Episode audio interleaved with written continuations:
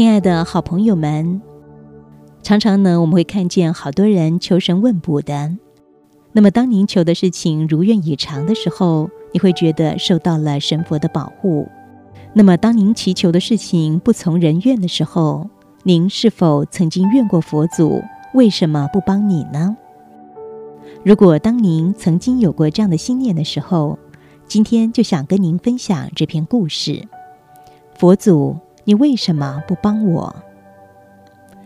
故事当中是提到，南山上有一座神庙，里头供奉着一尊佛祖。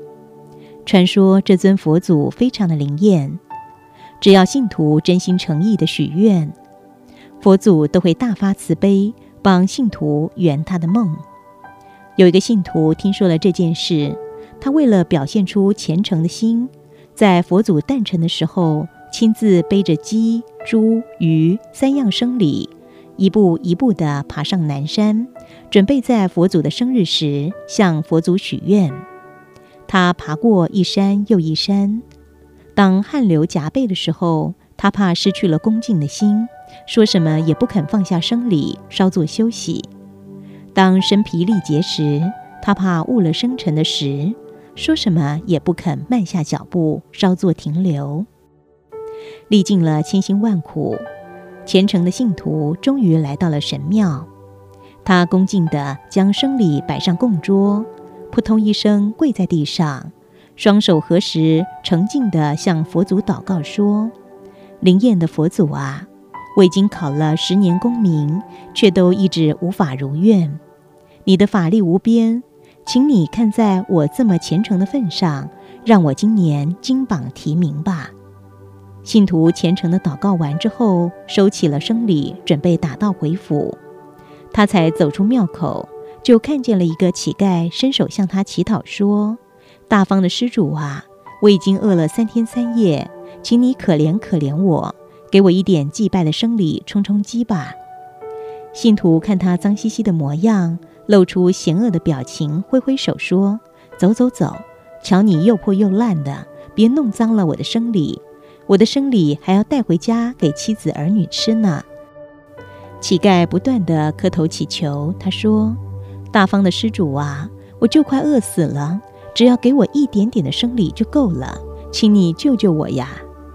信徒怕乞丐来抢他的生理，赶紧地扛起生理，头也不回地跑下山去。乞丐饿得全身无力，裹着身上仅有的破毛毯，缩着身子蹲在庙旁。夜渐渐深了，天气也越来越冷了。乞丐用破毛毯把自己直打哆嗦的身体紧紧地裹住。不知道从哪儿突然冒出一只全身都是脓疮的拉力狗，一瘸一瘸地跑到乞丐身边，叼着毛毯一角，盖住满是脓疮的身子，紧紧地偎在乞丐身旁取暖呢。小狗身上的脓疮破了。脓沾脏了乞丐的毛毯，把毛毯弄得又臭又黏的。乞丐生气地踹了小狗一下，说：“滚滚滚！瞧你满身又脓又疮，别弄脏了我的毛毯。这里可没有你窝身的地方。”小狗挨不起痛，泪眼汪汪地慢慢跑开。当天晚上就冻死在神庙的大门边。第二天。乞丐虽然有毛毯附身，没有冻死，但也因为缺少食物而饿死了。半年后，虔诚的信徒进京复考，又落榜了。他气冲冲地跑上南山，向佛祖抱怨说：“说什么你的法力无边，根本都是骗人的。如果你真的灵验，为什么连一个简单的考试都没有办法帮我，还让我名落孙山？”佛祖拿出榜单，他就问信徒说：“为什么我要帮你？”信徒回答：“我虔诚地扛着生礼上山，为了赶在你的诞辰之前来到庙里，一刻也不敢休息。光是这份诚意，你就应该帮我。”佛祖叫乞丐的灵魂出来，乞丐的灵魂向信徒大声的哀嚎说：“我只请你给我一点生礼，让我填饱肚子，你都不肯。”连这一点施舍之心都没有，佛祖为什么要帮你？不过佛祖啊，你也真是残忍，宁可眼睁睁的看我饿死，也不肯赐一点东西给我吃。难道您也没有一点怜悯之心吗？佛祖又叫小狗的灵魂出来，小狗的灵魂向乞丐大声的吠叫。他说：“我只求你让我窝在毛毯旁，给我一点毛毯的温暖。对你来说根本没有任何损失，你都不肯了。信徒为什么要施舍你？佛祖又为什么要怜悯你呢？”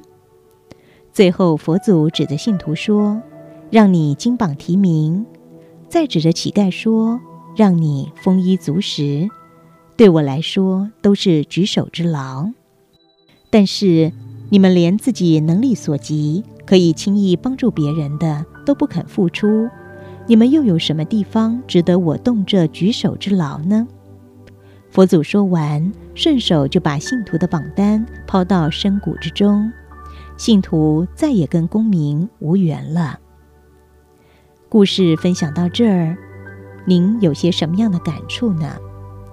我们总是容易把所有的心思放在我们期待得到的地方，脑海中无时无刻盘算着我们做这些事可以得到什么利益，可以享受什么成果，却很少把心思投入可以喜舍的部分。想一想，我们这么做，别人会不会方便一点？能不能轻松一点？但是，假使我们都不愿意给别人什么，又有什么资格要求别人必须给我们呢？在我们有能力的时候不肯伸出援手，那么在我们需要的时候，又有什么资格要求别人要伸出援手呢？人与人之间，或是人跟其他生命的对待相处，都会有回报的。如果不是直接回应，相信也会有因果循环，结果终究会落在自己的身上，做最后的承担的。